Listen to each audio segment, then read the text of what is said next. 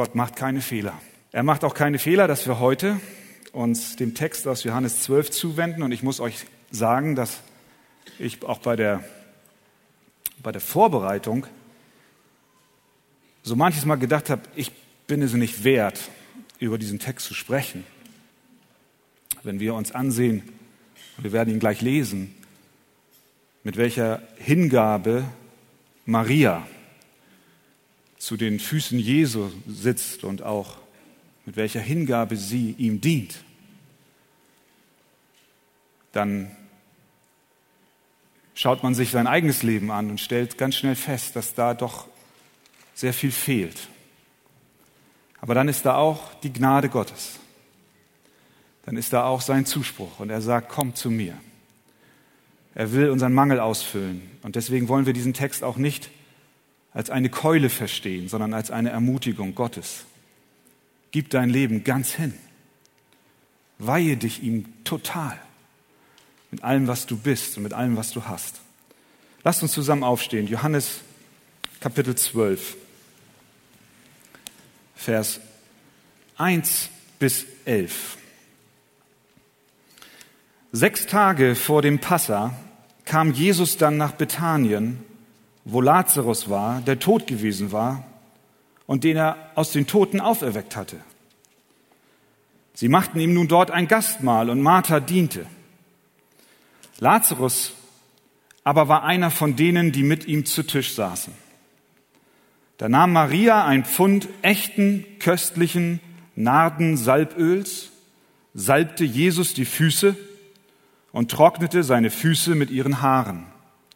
Das Haus aber wurde erfüllt vom Geruch des Salböls. Da spricht Judas, Simons Sohn, der Ischariot, einer seiner Jünger, der ihn danach verriet, warum hat man dieses Salböl nicht für 300 Denare verkauft und es den Armen gegeben? Das sagte er aber nicht, weil er sich um die Armen kümmerte, sondern weil er ein Dieb war und den Beutel hatte und trug, was eingelegt wurde. Da sprach Jesus, lass sie. Dies hat sie für den Tag meines Begräbnisses aufbewahrt. Denn die Armen habt ihr alle Zeit bei euch, mich aber habt ihr nicht alle Zeit.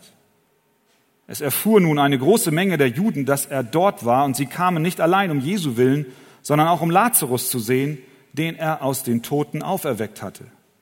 Da beschlossen die obersten Priester auch Lazarus zu töten, denn seinetwegen gingen viele Juden hin und glaubten an Jesus. Amen. Ihr dürft euch gerne setzen. Jesus hatte einen Freund namens Lazarus. Dieser Lazarus wohnte in einem Ort namens Bethanien, unweit von Jerusalem entfernt. Dieser Lazarus war krank, er ist gestorben, Jesus kam in den Ort, nachdem er gerufen wurde, und weckte den Lazarus von den Toten auf. Das wiederum erregte so ein Widerstand, dass konkrete Mordpläne gegen Jesus geschmiedet wurden. Daher zog sich Jesus in den Ort Ephraim zurück, wie wir in Kapitel 11, Vers 54 lesen. Und nun stand das Passafest kurz bevor. Es sollte noch eine Woche sein, bis Jesus sterben würde. Und so machte er sich auf, um in Richtung Jerusalem zu gehen. Wir können fast sagen, um zur Schlachtbank zu gehen, wie Jesaja es sagt. Er machte sich auf seine letzte Reise zu dem Ort hin, wo man ihn kreuzigen würde. Und auf dem Weg dorthin macht er noch einmal Halt bei seinen Freunden. Er geht nach Bethanien, in den Ort, wo er Lazarus zuvor auferweckt hat. Und dort in Bethanien versammelten sich seine Freunde zu seinen Ehren und machten ein Festmahl. Sie wussten, dass nicht mehr viel Zeit für sie da war, ihre Liebe Jesus auszudrücken. Es war in der Luft. Jesus hat es ja selbst auch viele Male gesagt. Er geht jetzt. Ich muss dorthin. Und so versammelten sie sich im Haus Simons. Und in dem Haus war Lazarus, die Schwestern von ihm, Maria und Martha, vermutlich ja Simon auch, Jesus natürlich und mindestens auch die zwölf Jünger. Am Ende kam auch noch eine große Volksmenge dazu, die kam aber nicht ins Haus rein, aber wir lesen, sie waren dann nachher auch da, um Jesus und auch Lazarus zu sehen. Bei dieser Abschiedsfeier dienten die Geschwister Maria, Martha und Lazarus Jesus auf verschiedenste Weise. Die Martha war sehr aktiv. Sie schien wiederum in der Küche zu sein. Sie diente, heißt es dort. Sie versorgte die Anwesenden mit Essen und beschickte den Tisch. Sie war gastfrei, hilfsbereit.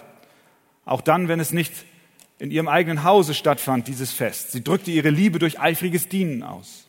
Lazarus diente Jesus auch. Wir lesen zwar, dass er lediglich am Tisch war. Es heißt dort in Vers 2, Lazarus aber war einer von denen, die mit ihm zu Tisch saßen. Man könnte meinen, na ja, er sitzt da und genießt, aber er hat auch Jesus gedient. Denn wie wir gesehen haben, die Menschen kamen, um auch Lazarus zu sehen. Und indem er aß, wurde deutlich, jawohl, der Mann ist tatsächlich lebendig. Es ist nicht ein Geist, nicht ein Phantom, das da umhergeht, sondern wenn er isst, dann ist es das Zeichen, dass er lebt. Und so diente Lazarus einfach durch seine Anwesenheit, indem er aß. Und dann ist da noch die Maria. Und auf der Maria, da ist so der Fokus ein Stück weit in diesem Bericht. Sie diente Jesus in diesen letzten Tagen seines Lebens auf eine ganz besondere Art und Weise. Sie salbte die Füße Jesu mit echtem Nardensalböl. Diese Tat sorgte für Unmut bei Judas. Und äh, Matthäus und Markus berichten auch über diesen Vorfall. Und da wird deutlich, dass auch die Jünger da nicht so ganz einverstanden mit waren, dass die Maria dieses kostbare Öl nahm und Jesus damit salbte. Jesus aber nannte das, was Maria an ihm tat, ein gutes Werk. In Matthäus 26 sagt er wörtlich, sie hat ein gutes Werk an mir getan. Und ich glaube, wenn Jesus sagt, dass Maria ein gutes Werk an ihr getan hat, dann ist es ein gutes Werk. Und ich kann mir vorstellen, dass du auch als Nachfolger Jesu gerne möchtest, dass Jesus über das, was du für ihn tust, auch sagt, es ist gut. Es ist ein gutes Werk, was du tust. Ich für meinen Teil wünsche mir das, dass Jesus sagt, es ist ein gutes Werk. Und deswegen wollen wir uns die Frage stellen, was macht dieses Werk, was Maria dort tat, aus? Wie kommt Jesus denn dahin zu sagen, es ist gut, was du tust, während die anderen, die dabei standen, kritisch waren? Das Erste, was wir uns ansehen, ist das Motiv, das hinter dem Werk der Salbung stand. Warum salbte Maria die Füße Jesu? Ihr Motiv war nicht die Erfüllung einer Pflicht. Das wird sehr deutlich. Es bestand keinerlei Erwartung an sie. Niemand schaute sie an und dachte, na, wann fängst du denn endlich an, das Öl auszuschütten? Niemand verlangte von ihr, weder ausgesprochen noch unausgesprochen, dass sie so handelte, wie sie handelte. Das Essen war beendet, die Versammelten unterhielten sich vielleicht und plötzlich schauten sie rüber, was macht denn die Maria da? Sie salbt die Füße Jesu. Niemand konnte erwarten, dass sie das teure Öl für Jesus opfert. Sie segnete Jesus nicht, weil sie meinte, eine Pflicht erfüllen zu müssen. Ich glaube, das ist ein Aspekt, warum Jesus sagt, es ist ein gutes Werk, was du tust. Weil es nicht aus einer Pflicht heraus geschah, nicht weil es eine Erwartung war von Menschen, die sie erfüllte, sondern sie tat es aus einem anderen Motiv heraus und nicht aus dem Motiv der Pflicht. Sie tat es auch nicht, um Menschen zu gefallen, ganz offensichtlich nicht. Ganz im Gegenteil, ihre Tat brachte ihr herbe Kritik ein.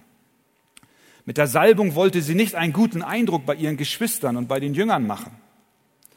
Sie war nicht motiviert, Applaus zu bekommen von den Versammelten. Nein, das, was sie tat, warf viel mehr Fragen auf, als dass es Fragen beantwortete. Wieso, Maria, machst du das? Auf jeden Fall nicht, um Menschen zu gefallen.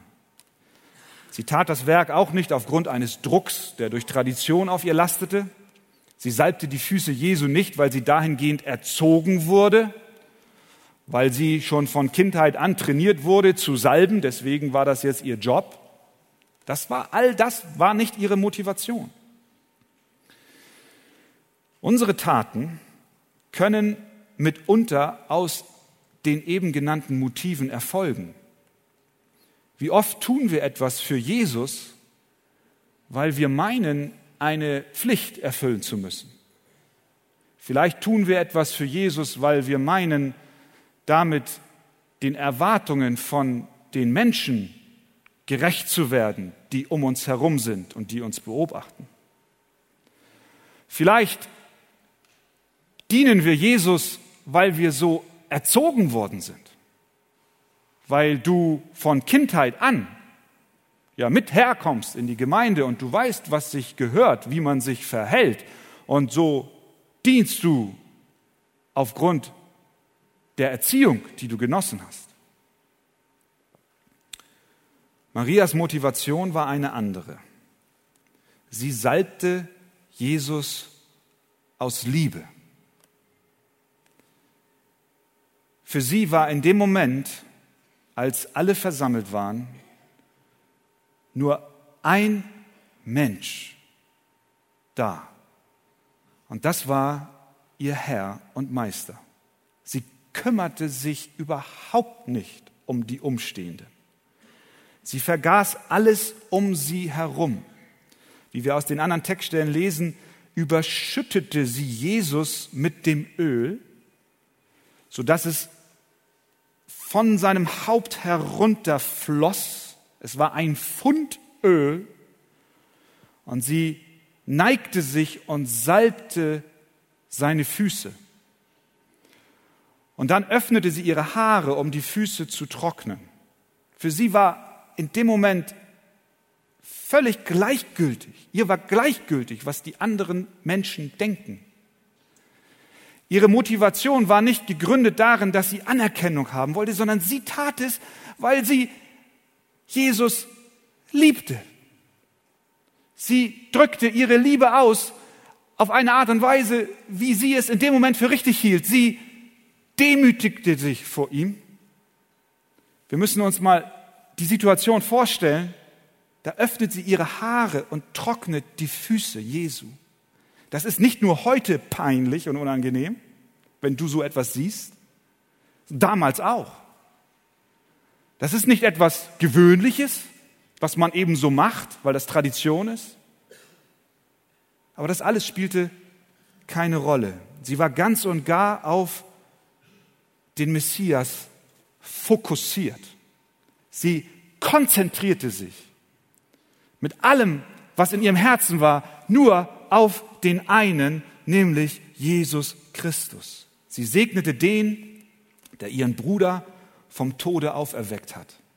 Sie, sie war erfüllt von der Liebe zu dem, der ein Freund ihrer Familie war. Aber mehr noch, sie liebte den Sohn Gottes. Sie sah in ihm ihren Heiland, ihren Retter. Und sie wusste, es bleibt nicht mehr viel Zeit, dass ich ihm meine Liebe äußern kann. Eine Woche noch und er ist nicht mehr da.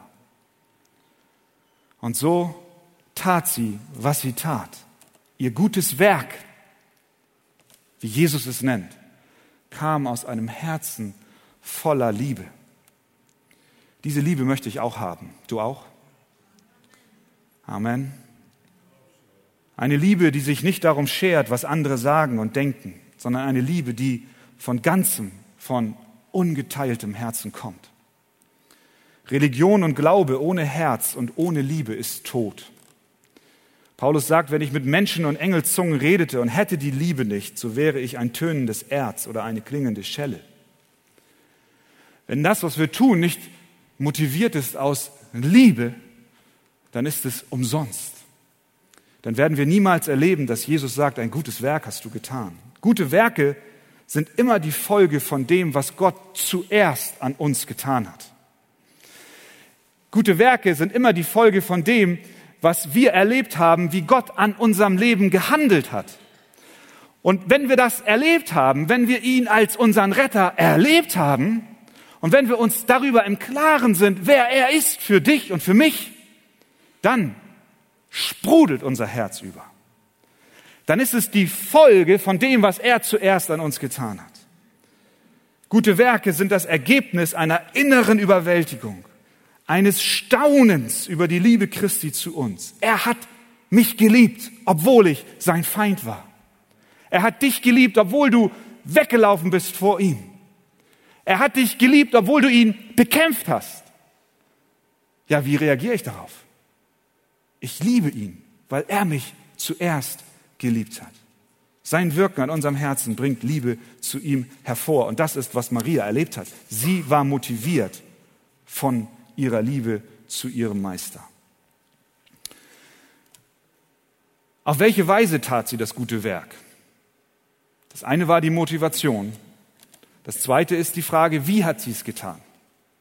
Sie gab das Beste, was sie hatte. Sie gab das Kostbarste und das Teuerste, was sie besaß.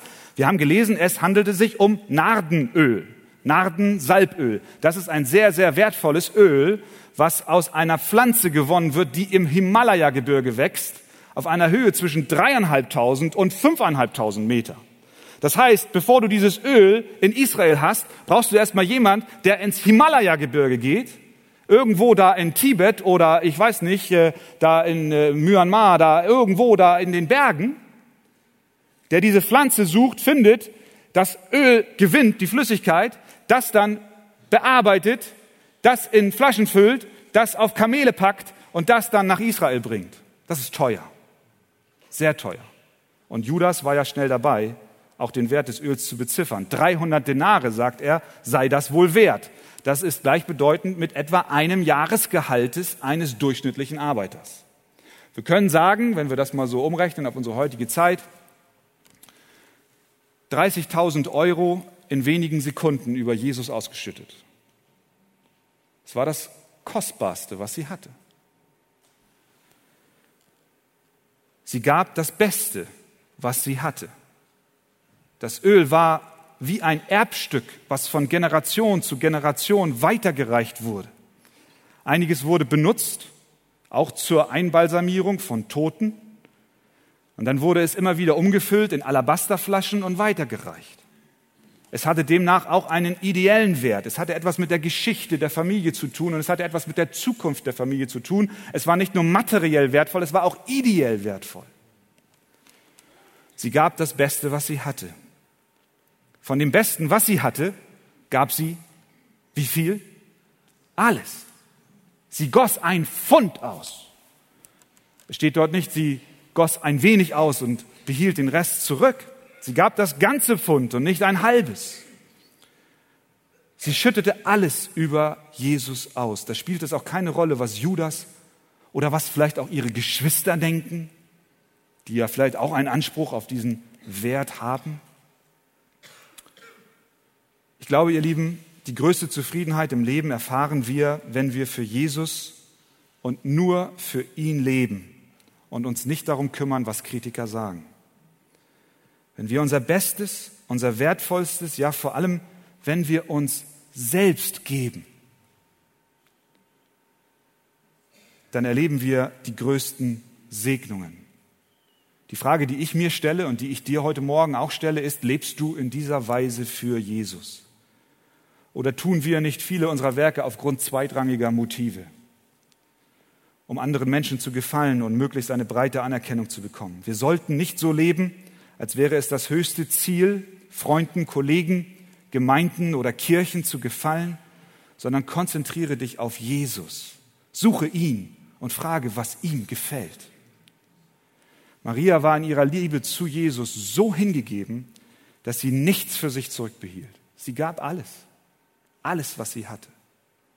Sie gab sich ihm selbst hin.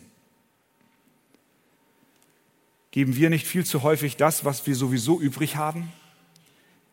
Ihr kennt das vielleicht, wenn ihr Kinder habt und es geht darum, dass sie ein bisschen von ihrem Spielzeug abgeben, dann fällt das immer bis zu dem Grade relativ leicht, wie das Spielzeug sowieso übrig ist und in der Ecke liegt.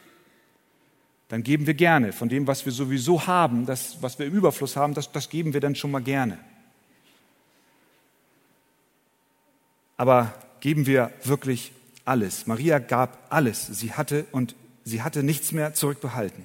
Ananias und Sapphira gaben nicht den ganzen Erlös ihres Grundstücks, heuchelten aber, als hätten sie alles gegeben. Sie hielten es für sich zurück.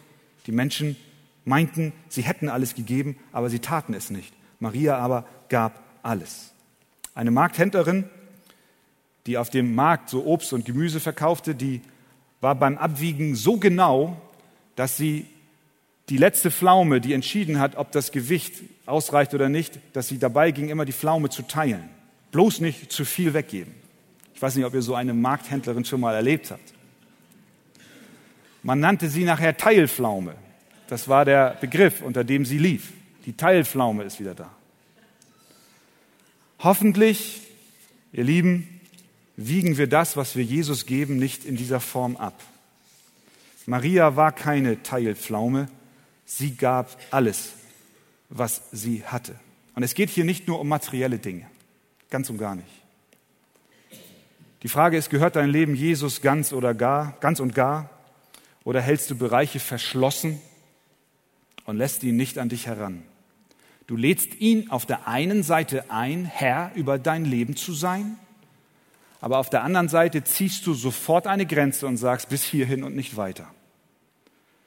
Du sonderst Bereiche aus, wo du meinst, da hat er kein Recht reinzusprechen. Du gibst ihm nicht alles, sondern du behältst Bereiche zurück und meinst, hier seist du selber Herr und entscheidest, was gut sei oder nicht. Daran hat er keinen Gefallen. Maria gab vom Besten und vom Besten gab sie alles. Drittens, welches Ergebnis hatte das gute Werk der Salbung am Ende? Vers 3.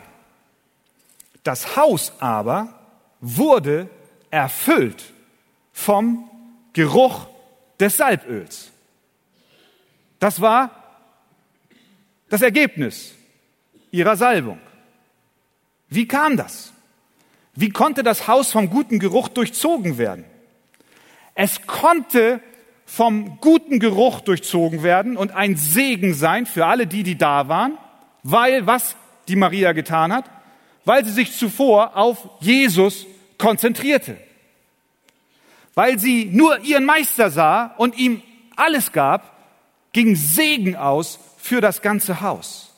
Maria ging nicht durch jeden Raum, in jede Schlafkammer und tröpfelte das Öl hin, damit der Raum und das Haus vom guten Geruch erfüllt sein möge. Das war ja gar nicht ihre Absicht. Sie wollte ja gar nicht, dass das Haus in erster Linie vom guten Geruch erfüllt ist, sondern was wollte sie? Sie wollte einfach nur Jesus ihre Liebe ausdrücken. So ist das. Wenn du, wenn du deine, Umgeb deine Umgebung segnen möchtest, wenn du deinem Mitmenschen dienen möchtest, wenn du ein Wohlgeruch sein möchtest für andere, dann konzentrier dich zuallererst auf Jesus. Und indem du das tust, wird Segen von dir ausgehen zu den anderen. Oft rennen und laufen wir herum und legen Programme auf, um Menschen zu segnen, missachten dabei aber, dass der Geruch im Haus sich von alleine verbreitet, wenn wir uns auf Jesus konzentrieren. Das heißt nicht, dass wir nicht auch Programme und auch äh, soziale Dienste pflegen wollen, aber wenn wir dabei die Konzentration auf Jesus außer Acht lassen, dann wird das auch kein gutes Werk sein. Sondern ein gutes Werk ist es dann, wenn wir Jesus an erster Stelle haben. Ihr wisst das aus der Chemie. Gase unterschiedlicher Art vermischen sich. Wenn du in eine Parfümerie gehst, dann weißt du, hier wird Parfum verkauft. Und ich kriege dann immer Atemnot. Ich muss dann ganz schnell wieder raus. Das ist immer ein guter, gutes Argument meiner Frau gegenüber zu sagen, warum ich hier kein Parfum gekauft habe. Ich kann das nicht ertragen. Nein, das ist jetzt ein kleiner Scherz. Guter Geruch breitet sich aus, aber wenn du eine Stinkbombe wirfst, breitet sie sich auch aus, oder? Das ist das Gesetz, das Gasgesetz. Da kommt der Druck, die Temperatur, das Volumen und alles hinein und irgendwie vermischt sich das. Die Dichte. Im Geistlichen ist es nicht anders. Wenn du mit Gott lebst, wenn du ihn suchst und ein Leben führst zu seiner Verherrlichung, dann wirst du deine Umgebung beeinflussen, auch wenn du es dir nicht zur ersten Aufgabe gemacht hast. Wie weit dein Einfluss reicht, das weiß Gott allein. Die Gemeinschaft mit Jesus, inniges Gebet, tägliches Bibelstudium, deine persönliche Herzensbeziehung zu Jesus reicht aus. Viele meinen, dass das nicht genügend sei, weil damit dann nicht den Armen geholfen wird und auch der Nächste nichts davon hat. Das ist nicht wahr. Du beeinflusst deine Umgebung mit einem Wohlgeruch in dem Maß, in dem du dich auf Jesus wirfst und suchst, ihm zu gefallen. Wenn wir wirklich unsere Familie, wenn wir wirklich unsere Arbeitskollegen und unsere Gesellschaft zum Heil hin beeinflussen wollen, dann lasst es uns so tun wie Maria. Lasst uns alle unsere Energie, lasst uns alles, was wir haben, auf Jesus Christus konzentrieren. Das ganze Haus wurde nicht dadurch duftend, dass Maria jedes Zimmer bearbeitete, sondern dadurch, dass sie ungeteilt alles, was sie hatte, auf Jesus ausschüttete. Durch die Konzentration auf Jesus entstand eine Diffusion im ganzen Haus. Und das ist, wozu Gott uns doch heute auch die Gnade geben möge, dass wir so handeln und ihn ehren und ihn suchen und ihn lieben von ganzem Herzen. Amen. Amen. Ihr Lieben, wir stehen noch einmal auf und äh, hören noch einmal einen Ausschnitt aus dem Text zum Thema kleiner Dienst, große Folgen. Johannes 12 und wir lesen von Vers 3 bis 8. Da nahm Maria ein Pfund echten, köstlichen Nardensalböls, salbte Jesus die Füße und trocknete seine Füße mit ihren Haaren. Das Haus aber wurde erfüllt vom Geruch des Salböls. Da spricht Judas, Simons Sohn, der Ischariot, einer seiner Jünger, der ihn danach verriet. Warum hat man dieses Salböl nicht für 300 Denare verkauft und es den Armen gegeben? Das sagte er aber nicht, weil er sich um die Armen kümmerte, sondern weil er ein Dieb war und, Beute, und den Beutel hatte und trug, was eingelegt wurde. Da sprach Jesus, lass sie. Dies hat sie für den Tag meines Begräbnisses aufbewahrt. Denn die Armen habt ihr alle Zeit bei euch, mich aber habt ihr nicht alle Zeit. Amen. Ihr dürft euch setzen. Jesus war eine Woche vor seinem Tod ein letztes Mal in Bethanien, unweit von Jerusalem. Dort wurde ein Festmahl zu seinen Ehren ausgerichtet. Maria war dort mit ihren Geschwistern und auch den Jüngern. Und sie nahm Nardensalböl im Wert eines Jahresgehaltes eines durchschnittlichen Arbeiters und goss es über Jesus aus, salbte seine Füße und trocknete sie mit ihren Haaren. Sie liebte Jesus so sehr, dass sie sich nicht um die Umstehenden kümmerte.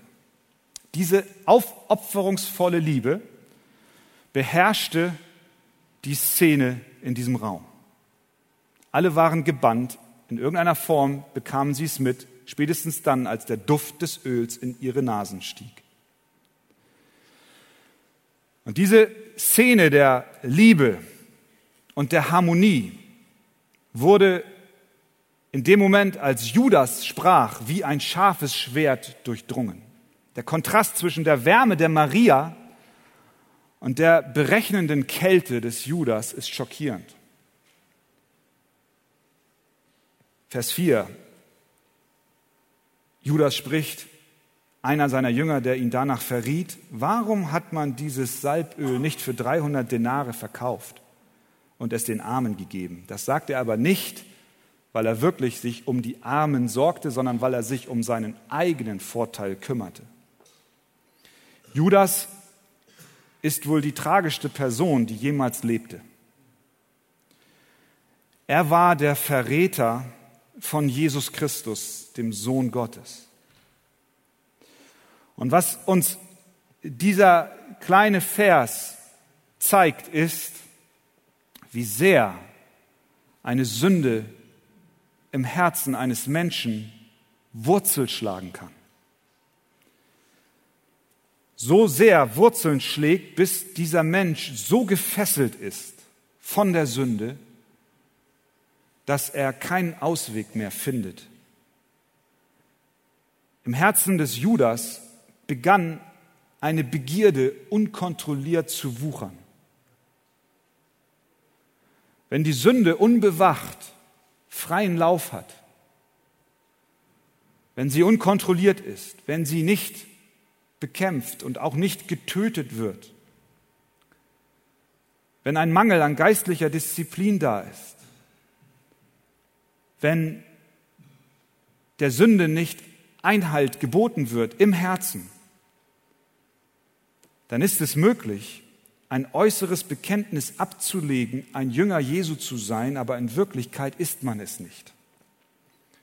Judas war drei Jahre lang mit Jesus unterwegs. Er lebte in der Nähe und in der Umgebung der absoluten Wahrheit. Niemand war so nahe bei ihm, außer den Elfen, die noch mit dabei waren, wie Judas.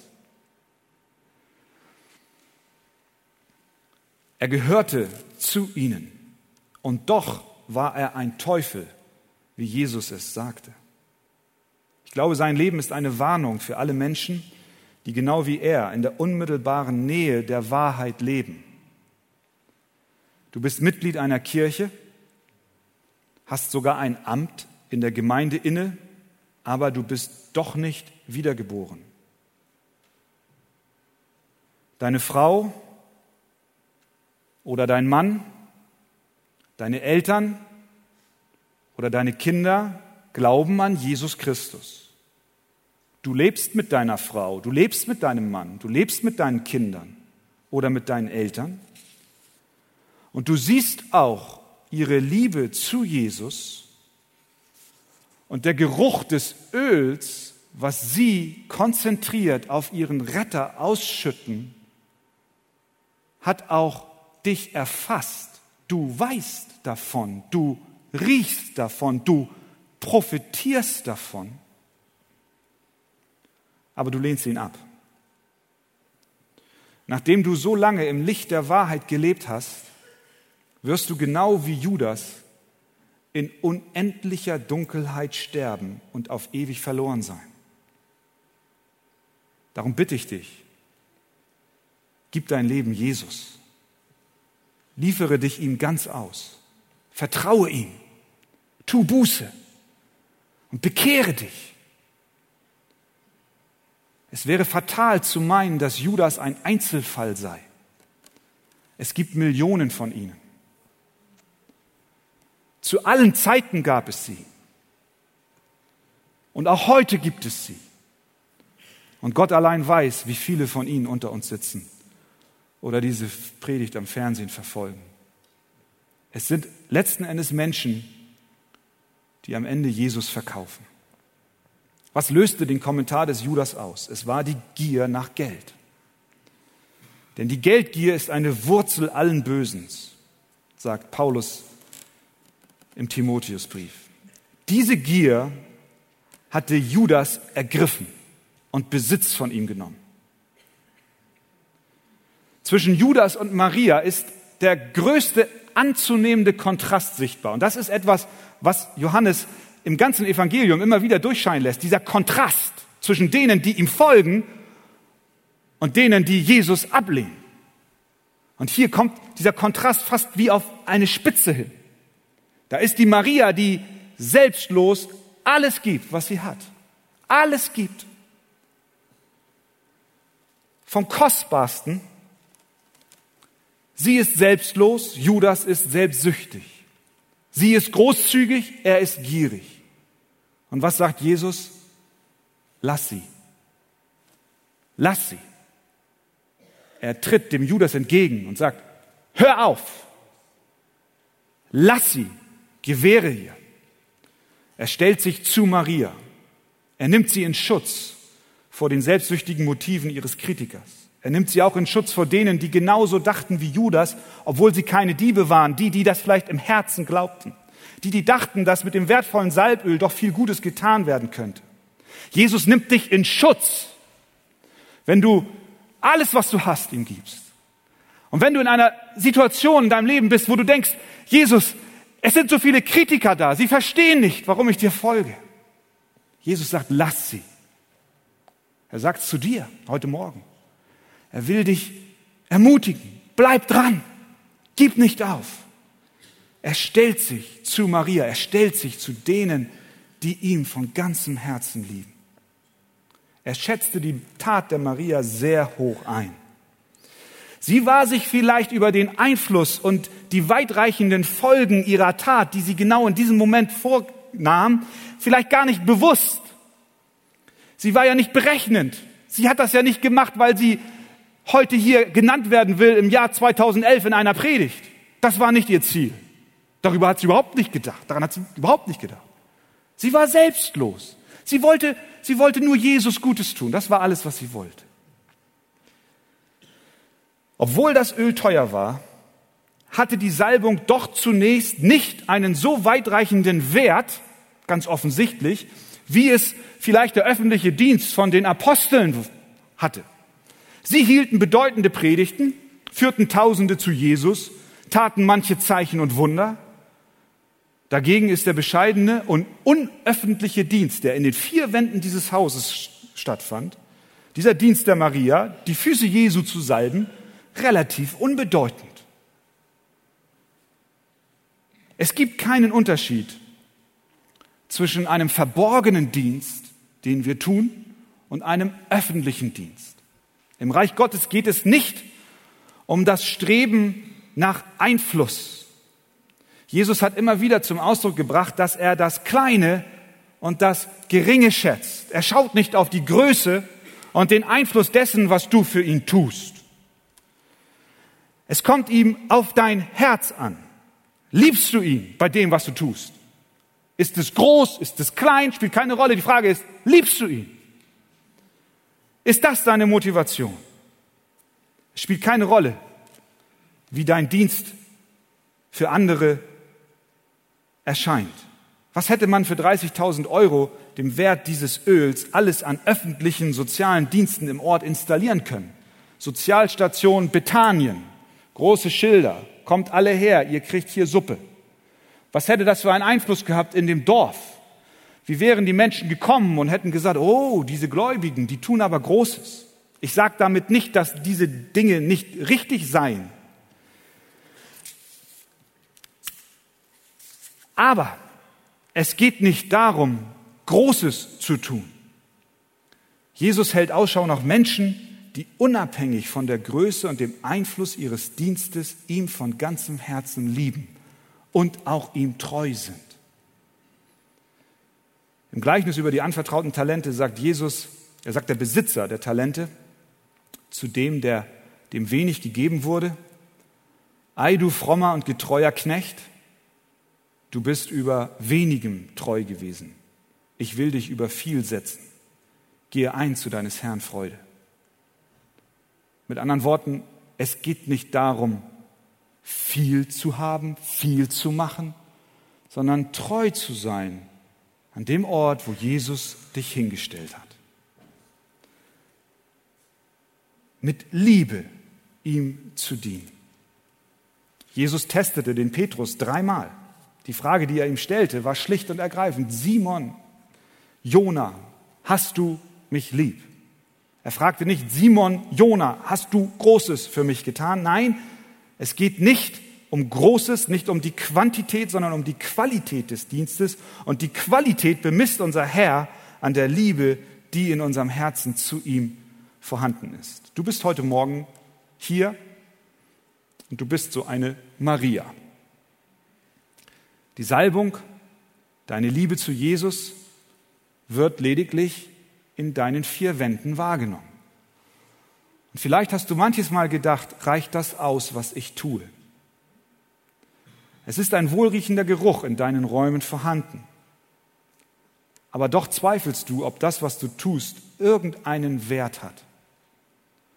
Du siehst auf Menschen, die in Anführungszeichen erfolgreicher sind als du, die mehr für Jesus erreicht haben. Aber lass dir heute Morgen in Erinnerung rufen, es geht unserem Herrn nicht um die Größe dessen, was du tust, sondern er sagt, lass sie, lass sie. Lass sie mich salben. Lasst sie, auch wenn ihr meint, es sei nicht angemessen. Jesus sieht auf dein Herz und er weiß, wie du es meinst. Und er weiß auch, in welcher Situation in deiner Familie du dich befindest und wie die eigenen Mitglieder der Familie dich kritisch beäugen. Aber er sagt, lass sie. Dein Werk soll getrieben sein von der Liebe zu Jesus und nicht von Großem, was wir anstreben. Und dann hat sie mehr getan, als sie wusste. Eine arme Mutter scheuerte zwölf Jahre lang einen Fußboden, acht Stunden täglich hat sie gearbeitet, fünf Tage die Woche, um Geld zu verdienen. Dann hatte sie endlich so viel Geld zusammengespart, dass sie endlich eine Anzeige in der Chicagoer Zeitung aufgeben konnte. Und was sie dort reinschrieb, war ein einfacher Satz. 5000 Dollar Belohnung für jeden Hinweis, der zur Festnahme des des Polizistenmörders führt.